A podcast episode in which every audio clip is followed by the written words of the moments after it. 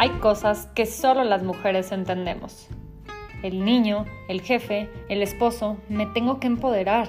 Me está acosando, ya falta despensa. Mi amiga me juzga. Quiero y necesito emprender. Bienvenidos a la Divina Garza.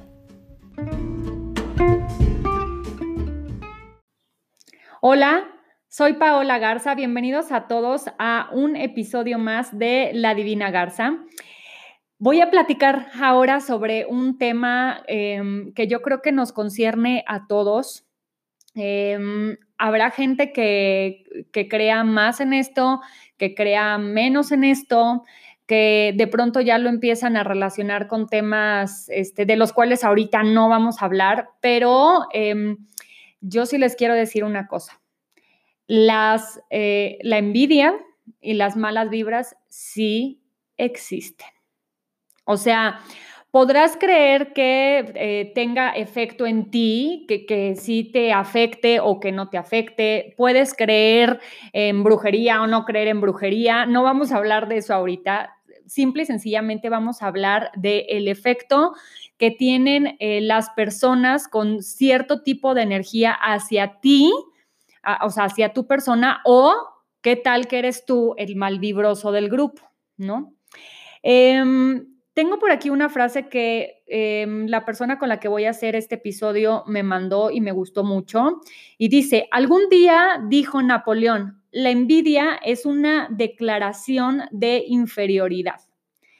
Y la verdad es que em, esto me hace muchísimo sentido. Yo creo que todas las personas hemos estado expuestas a, envidias, em, pues yo no sé con qué frecuencia, pero, pero mm, siempre nos topamos con alguien que o te puedes dar cuenta y ojo, puede ser que no te des cuenta.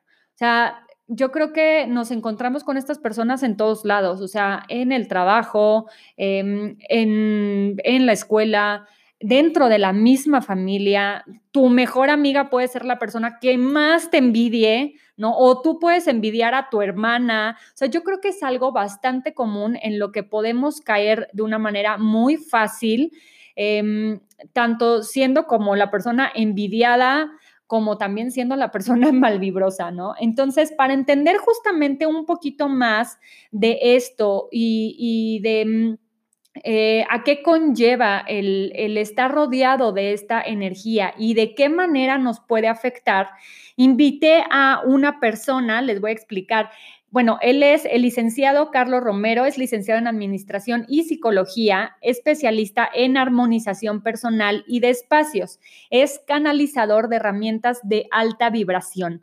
Si no entienden tanto de este tema como yo, pues entonces ya de una vez que vaya pasando Carlos para que nos explique. Hola Carlos, ¿cómo estás? Hola Pablo, un gusto estar con ustedes y con todo tu auditorio. Me alegra mucho estar con ustedes en este día y pues bueno, tal como lo dices, la envidia es una declaración de inferioridad. ¿Qué es lo que sucede? Cuando nosotros envidiamos a alguien, la realidad es que no estamos deseando tener ni siquiera lo que esa persona tiene.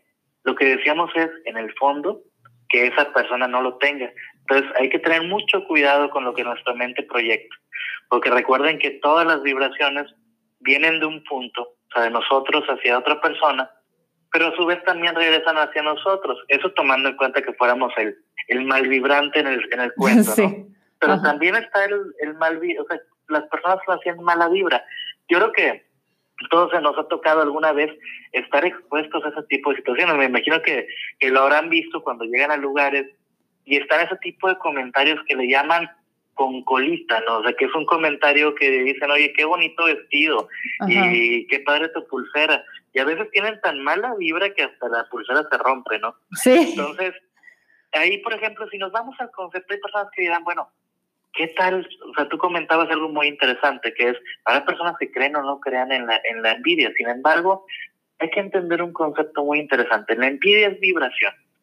Y la vibración la emite el pensamiento. ¿Qué hace el pensamiento? El pensamiento lo que hace es generar proyecciones mm, energéticas hacia nosotros, hacia nuestro interior. Por eso se dice que la envidia es un veneno también que nosotros mismos nos tomamos. Sin embargo, también lo proyectamos hacia el exterior. Habrá personas que dicen, oye, es que esa persona, pues digo, envidio tal persona, envidio la, la casa que tiene o algo. ¿Qué pasa cuando, está, cuando alguien envidia a otros?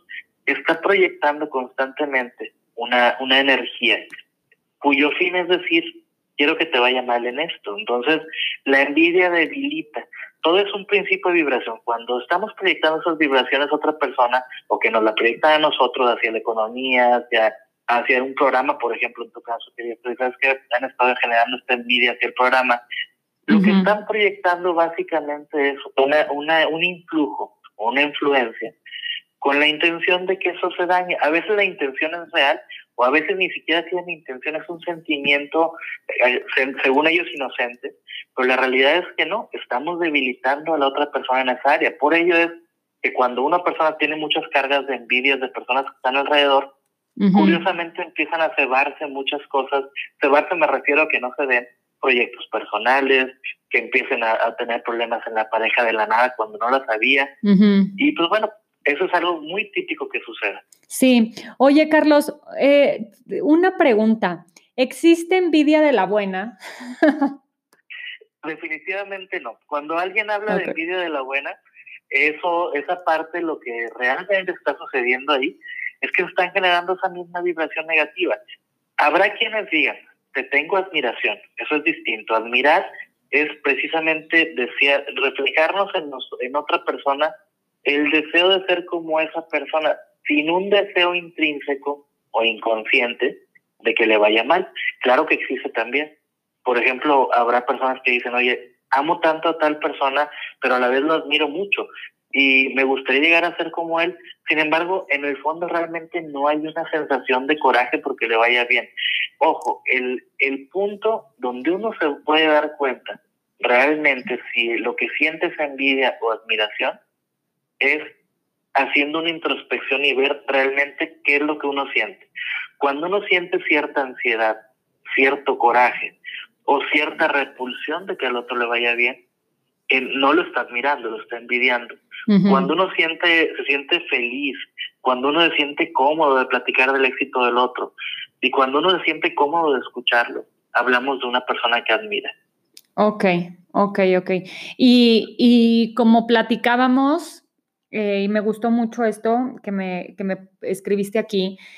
Sea, puede venir de cualquier persona. O sea, a ver, aquí te va un ejemplo. Eh, ¿Qué tal eh, ahorita en cuarentena, no? Este, no sé, hombre tipo pareja, ¿no? La, la, pareja.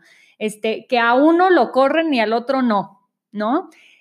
O sea, hasta dentro de la misma pareja puede haber eso de, es que ¿por qué a ella no la corrieron? O ¿por qué a él no lo corrieron, no? Este, yo aquí estoy sin trabajo, sin nada que hacer, este, frustrado, con esta ansiedad, y el otro, pues sí, muy feliz de la vida haciendo este, sus conferencias, etcétera. O sea, puede venir de quien sea, Carlos.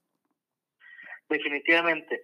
¿Por qué? Porque hay parejas también que, que están en competencia y muchas veces la competencia no es sana. Hay veces que sí, por ejemplo, cuando es sano, cuando uno dice está en competencia con uno mismo, está sobresalir, sobresalir y creciendo.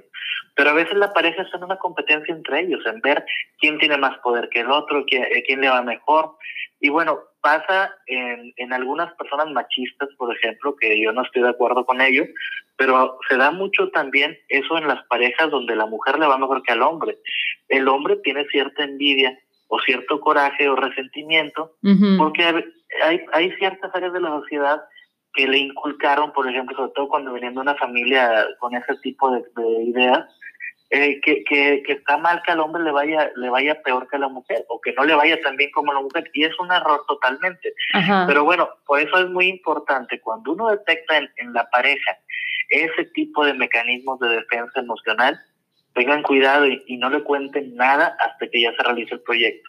Pueden amarlo mucho a la persona y la persona los puede amar a ustedes, pero recuerden que, bueno, hay ciertas personas cuya inteligencia emocional no les permite saborear el éxito del otro. Qué fuerte, Carlos. O sea, pero además, o sea, qué fuerte porque es la persona con la que estás, ¿no? O sea, es, la persona con la que estás durmiendo. Mira, a mí, yo te puedo decir, bueno, como decía en la introducción, yo creo que a todos nos ha pasado que, que nos hemos encontrado con gente envidiosa, Este, y tal vez en algún momento también hemos sido la persona envidiosa, ¿no? Eh, pero de pronto cuando es alguien eh, conocido, que es alguien, no sé, de tu familia, a quien le tenías eh, cierto aprecio, híjole, que, aparte ya, ya juegan cosas importantes porque ya es una, una decepción.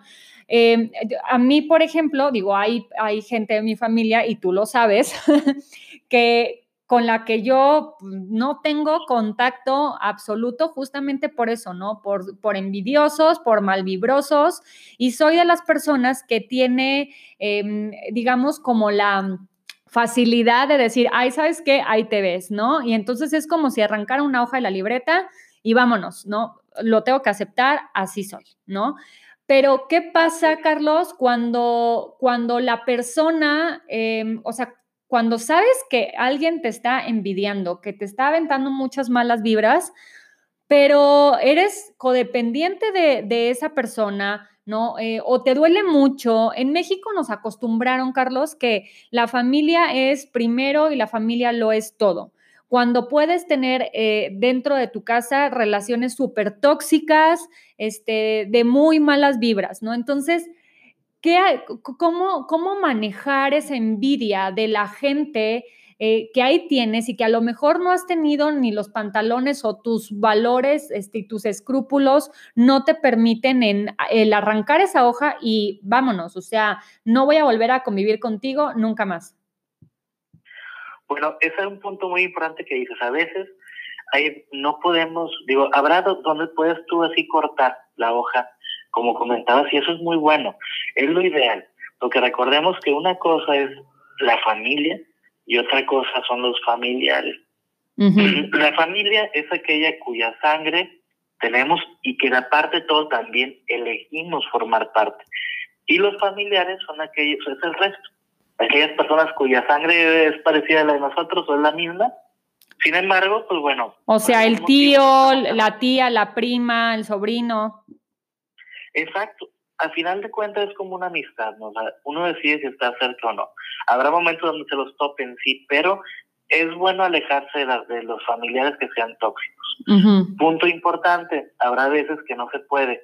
¿Por qué? Porque hay personas que dicen, oye, pues sí, me, me puedo querer alejar, pero en las reuniones nos voy a seguir topando, tengo que saludarlos, aunque sea de cierta manera hipócrita porque mi abuelita se siente mal cuando no lo hago y empieza a bajar la presión. Y ya ven, también entra en la otra parte donde, donde ya, ya está el manejo emocional, pero bueno, bien infundado, ¿no?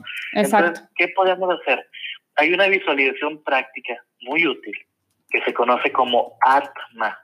Es una, digo, no es más importante el nombre, eh, simplemente se los comento, pero es importante la visualización.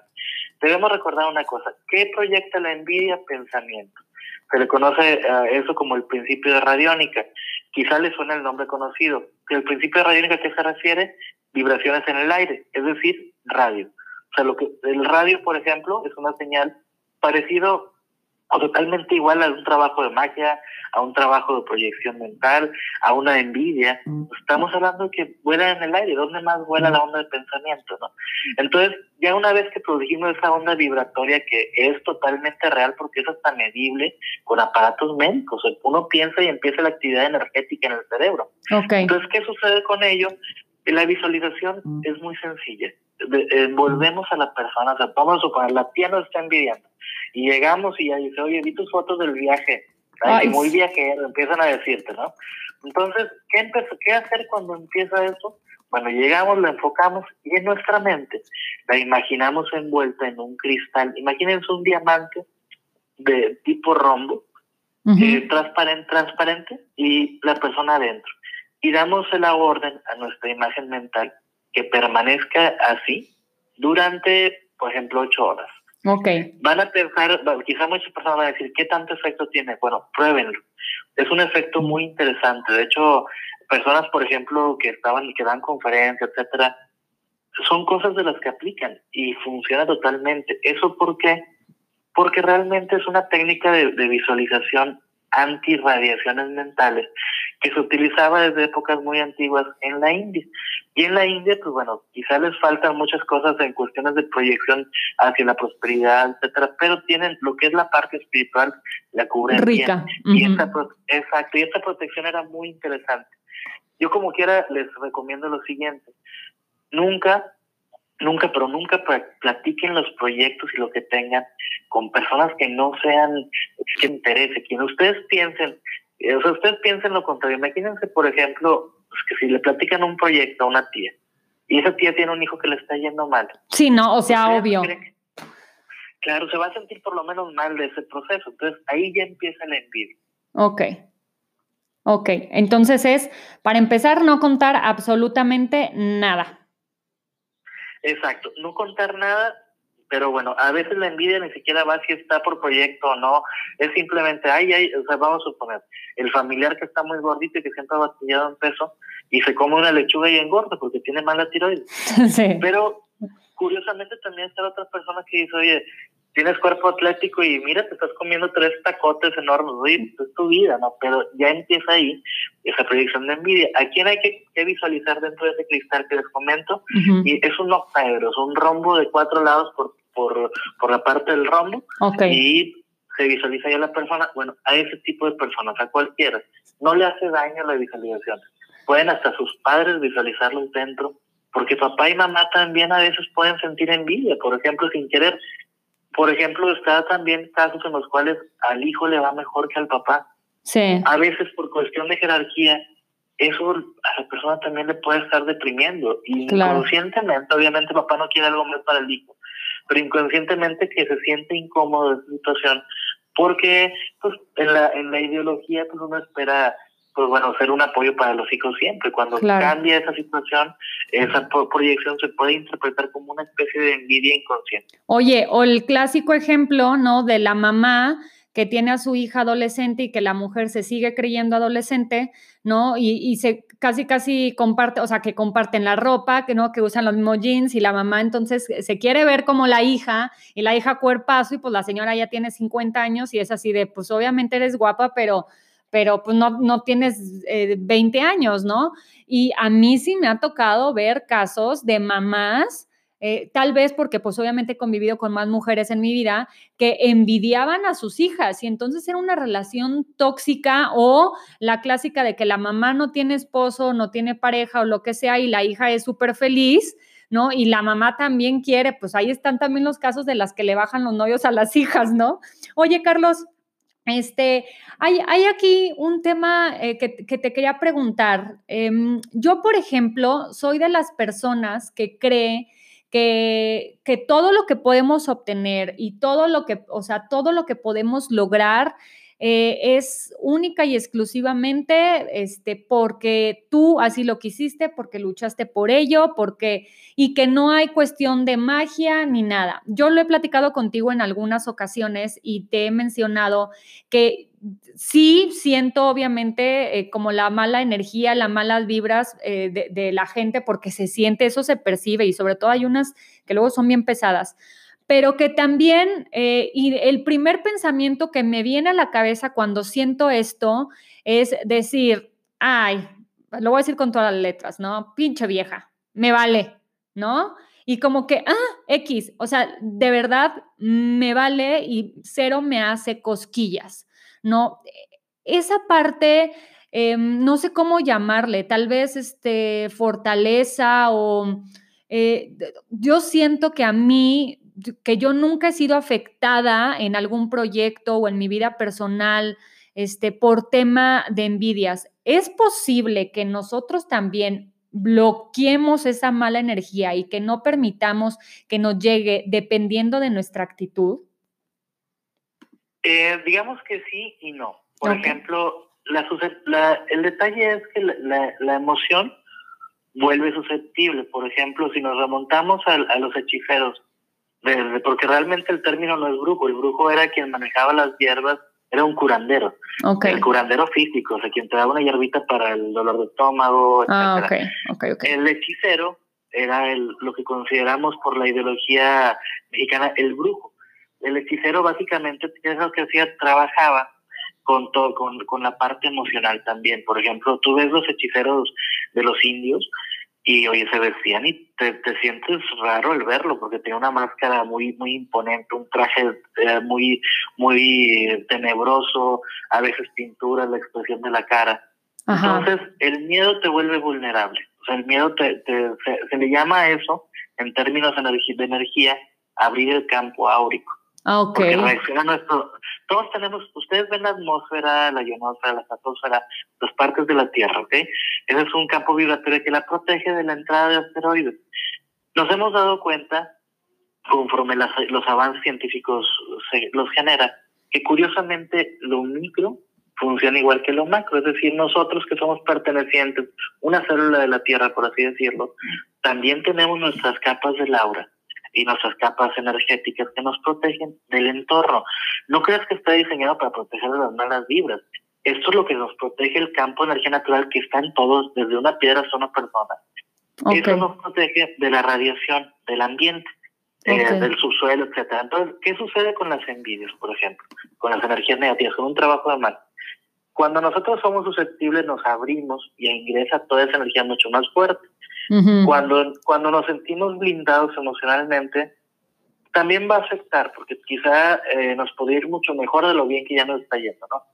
Pero el detalle es que nos volvemos menos vulnerables. En lugar de que se caiga todo, pues va, va a haber detallitos que no fluyen y va a haber detalles que se debe arreglar, pero siempre se puede optimizar. Sin embargo, digo, la realidad es esta. Las emociones sí nos empeoran la situación. Es como las enfermedades. Si uno tiene eh, una enfermedad, pues bueno, puede sanar con la emoción. Pero si esa persona se deja caer, la enfermedad se va creciendo como... Sí, totalmente. Ahora sí, como un bólido. El cáncer es uno de ellos. Típico persona que, oye, esa persona nunca le había avanzado el cáncer, pero tuvo un accidente su hijo y el cáncer lo mató en un mes. Ok. Por ejemplo, entonces es lo mismo de susceptibilidad. Sí existe el daño como quiera, en cualquier energía, en envidias, lo que uno busque, pero el daño se vuelve mucho menos efectivo que, cuando es algo ya ahora sí con, con susceptibilidad. Ok, perfecto, entendidísimo. Entonces, o sea, habrán de las que sí te salves y habrán de las que no, en pocas palabras. Exacto, pero sin embargo, siempre va, va a ser mucho menos dañino algo cuando alguien está fuerte emocionalmente. Okay. Es, por ejemplo, lo vemos con, con muchos ejemplos, ¿no? Muchas personas que tienen más miedo de enfermarse, por ejemplo, el coronavirus, curiosamente se enferman los que tienen miedo y vemos pues, la verdad inclusive en política que ahí andan personas que ni creen en eso y curiosamente no se han enfermado hasta ahora. No les pasa nada a los viejitos estos, oye. Entonces, pues digo, son cosas curiosas. digo, obviamente cuídense, quédense en casa, todo eso no estoy diciendo que, que tengan confianza y salgan, no, pero pero digo, en todos aspectos hay que tener un pensamiento positivo. Eso nos refuerza. Por ello es que la oración ayuda mucho. O sea, si uno ve que, que es la oración como tal, la oración es una visualización, es un decreto. Y el decreto de fe es un decreto de confianza. ¿Qué nos produce el milagro? No estoy blasfemando ni nada, pero digo, el milagro lo produce uno mismo, porque estamos generando esa confianza en Dios. Y recuerden lo que, lo que, lo que dice, por ejemplo, hay una, una persona que es especialista en neurocirugía, que bueno, esa persona lo que dice es lo siguiente, dice, lo que tú creas en tu pensamiento, creas en tu realidad. Se llama Joe Dispensa. Y él es una, él es un especialista también en desarrollo humano. Pero es súper interesante lo que la mente puede crear. Sí, totalmente. Oye, Carlos, ahorita ya que tocaste el tema de la, de la oración y ya para, para concluir, que bueno, déjenme decirles que Carlos es entrevistado por personas este, profesionales que, que sí estudiaron para eso. Este, ha estado con, eh, bueno, estás con el doctor César Lozano súper seguido, te veo ahí en la televisión y todo. Y yo aquí, pues, este, por llamada, ¿no? Este, con un Excel enfrente de mí. Pero bueno, se hace lo que se puede, Carlitos. Oye. No, está excelente. La verdad, muchas felicidades y te auguro mucho éxito. Ay, muchas gracias, Carlos. Oye, antes de irnos, Em, tocaste el tema de la oración. ¿Cómo pido de manera correcta? O sea, eso creo que es súper importante, porque una cosa es decir, ay, quiero, este, eh, no sé, yo merezco abundancia, como la libreta que se encontraron por ahí, y otra cosa muy diferente es pedir de modo correcto. Fíjate que, algo que dices es muy importante, el pedir de modo correcto es básico. De hecho, la persona que, que, que escribió en esa libreta. Curiosamente se, se equivocó también algo. A veces por más millones que tengan y más millones que paguen, ni siquiera los enseñan bien a, a decretar y visualizar. Claro. Cuando uno dice yo merezco abundancia, ¿qué quiere decir el merecer? Que no lo tenemos. Entonces automáticamente está generando pro- pobreza de Uy. algún tipo. O sea, porque al final de cuentas podrá tener los millones del mundo, pero no puede gastarlos cómodamente porque siempre hay quien los juzgue. Eso crea una pobreza también. Wow. Ajá. Entonces, ¿qué, qué es lo que, lo, que, lo que genera el efecto de una oración? En la metafísica, en los indígenas, en las religiones. Bueno, a mí, yo, a mí me encanta remontarme a los indios Lakota. Los indios Lakota, cuando iban a pedir lluvia, y que realmente lo lograban, Ujú. ellos se subían a su monte sagrado, llegaban al, al final del monte, o sea, a la cima, y lo que hacían era cerrar sus ojos y recordar. ¿Qué recordaban? Pues bueno, si pedían en lluvia iban a recordar el olor a la tierra mojada, eh, la sensación de caer sobre su cuerpo las gotas de agua y cubriendo todo, humedeciendo todo el cuerpo, la percepción de, de las plantas como si fueran tocándolas con ese sereno, esa, esa lluvia que queda ahí, eh, donde, vaya guardado entre las plantas, la prosperidad que eso generaba, porque para ellos la prosperidad era la, la cosecha. Ujú. Entonces, ¿qué es lo que hay que hacer para poder generar una oración adecuada? Sentir. El sentir es la clave. Ok. Porque, ¿qué, qué te lleva a la oración? Por eso pues, era tan poderosa la oración para agradecimiento, y contrario a la oración para que sane. O sea, llegaban las personas sana- eh, orando para que sane y no lograban milagros. Llegaban las personas orando para que llegue el dinero y son familias que siempre han estado pobres.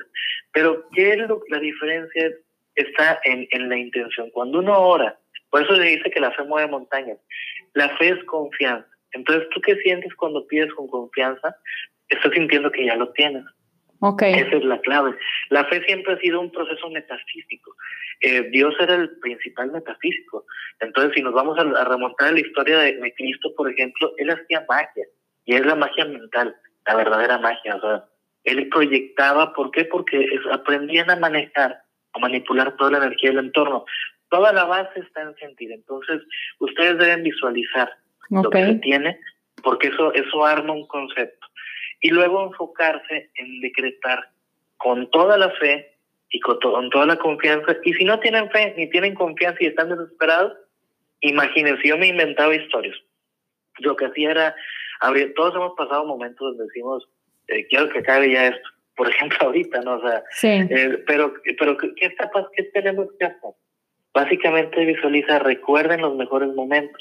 Si nunca los tuvieron, porque habrá quienes vienen de una familia muy pobre, bueno, créense esos momentos en la mente y repítense a sí mismos que eso lo van a lograr y, y háganlo seguro. Y en algún momento se va a dar de la manera que ustedes desean. Recuerden lo siguiente, hay ciertas etapas que el universo va generando. La primera etapa es visualizar y decretar. La segunda etapa es empezar a, a- a entender las casualidades. Ok. Eso es el de escuchar. Por eso cuando, cuando Cristo, por ejemplo, hablaba de, o sea, vaya, de, de las oraciones, gran parte de las traducciones de las oraciones, por ejemplo, la- las que vamos a ir a otra religión, que era en, en el Islam, tienen que colocar ellos dos, dos oraciones eh, en, la, en la puerta, ¿no? Ok. Para entrar. Y la realidad que las oraciones, ¿qué quieren decir? Los que escuchan, es la, es la traducción del nombre de las oraciones. Entonces, tenemos que aprender también a escuchar el entorno. Una vez que ya lo escuchamos, ahora tenemos que creérnosla, porque a veces ya llegan a cierto grado donde están elevando su posición, pero siguen con la mente y con el miedo de volver a estar en la posición negativa. Entonces, hay que ir cortando, se llama cortar ataduras a esta parte. Ok. La primera atadura es salir del hoyo, la otra es no regresar a él. Ok. Porque recuerden lo siguiente, la puerta, hay una forma de sanación que se dice lo siguiente, la puerta del laberinto, cuando uno busca sanar eh, un problema, tiene que sanarlo de la misma puerta que llegó. Por eso se dice, la salida del laberinto es la misma puerta. Entonces, si uno tiene problemas con su madre y de ahí viene la situación económica, tiene que sanar internamente esa cuestión de la madre para también... Y esto solamente por hablar de tema económico, o sea, por decir que ese es el problema que tenemos, pero pueden haber este 101 mil este, problemas, ¿no? Exacto, de pareja, mal, de escoger mal pareja, escoger mal un trabajo, Y hay personas que, que padecen una cosa, que es una, esclavitud eh, en, a un trabajo que no les gusta, solo por la seguridad económica. Y eso, por una parte, es un decreto de, de falta de confianza y es un decreto también, a su vez, de escasez, porque si uno tiene que permanecer en un lugar es porque no es capaz de conseguir otro. Oye, Carlos, entonces, eh, como conclusión del tema, este, en cuanto a la envidia, ¿no? Em, ¿qué, ¿Qué es como lo más importante que podemos rescatar de este punto horrible de la envidia, mala vibra, que aunque no queramos, existe?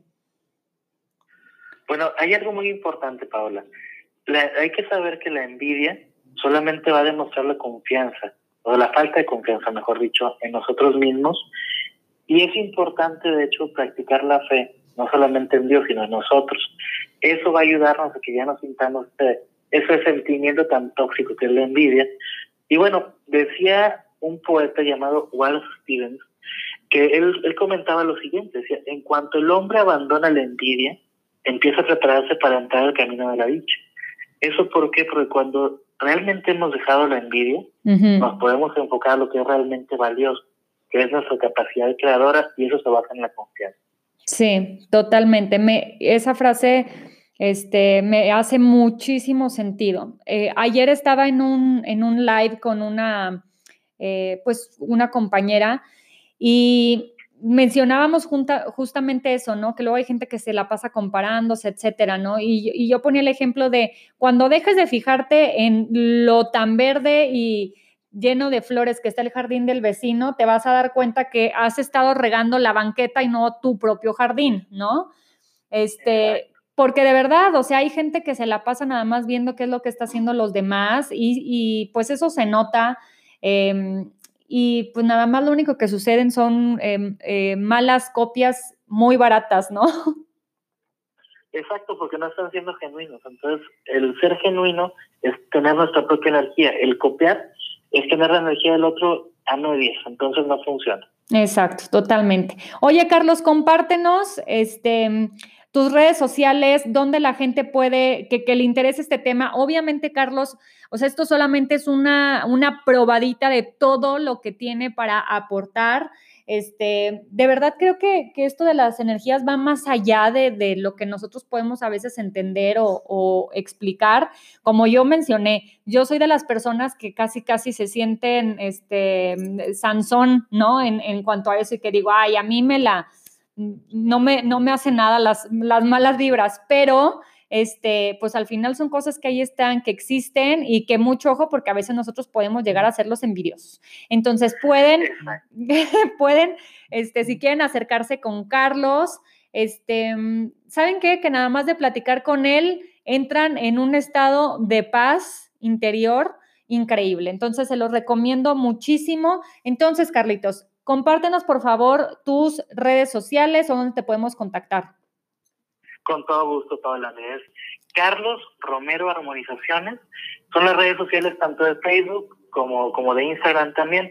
Estamos con todo gusto a, la orden para, para recibir cualquier duda. Y voy nada más a decirte algo, sé que me estoy saliendo de tiempo, pero algo que dijiste muy interesante de Sansón. Eh, te, voy a platicar una, rápidamente algo de Sansón. Dime. Sansón eh, viene, viene como parte también de los hebreos. Y de hecho, ellos decían que nunca se iban a, todo el pueblo donde, donde era Sansón, decían que nunca se iban a cortar el cabello hasta que la llegada de Dios, porque estaban tan seguros que iba a llegar, que ellos no se cortaban ni la barba ni el cabello. Entonces, de ahí viene la pérdida de fuerza de Sansón, porque cuando les cortaban el cabello, querrían decir que habían perdido la fe en Dios.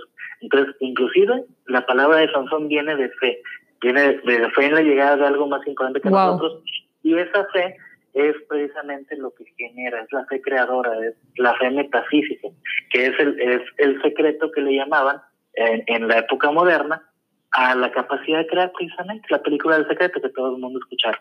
Ah, vaya, vaya. No, bueno, lo que es nada más uno hablar por hablar y ni sabe, ¿verdad?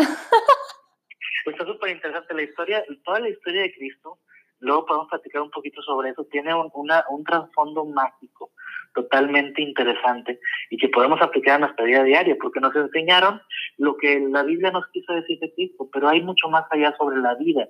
Es como, como decía, hay una frase que dice sobre la magia, hablando de la magia, como toda la, la creación dice, lo más importante de la vida del mago es la vida del mago. O sea, ¿qué quiere decir eso?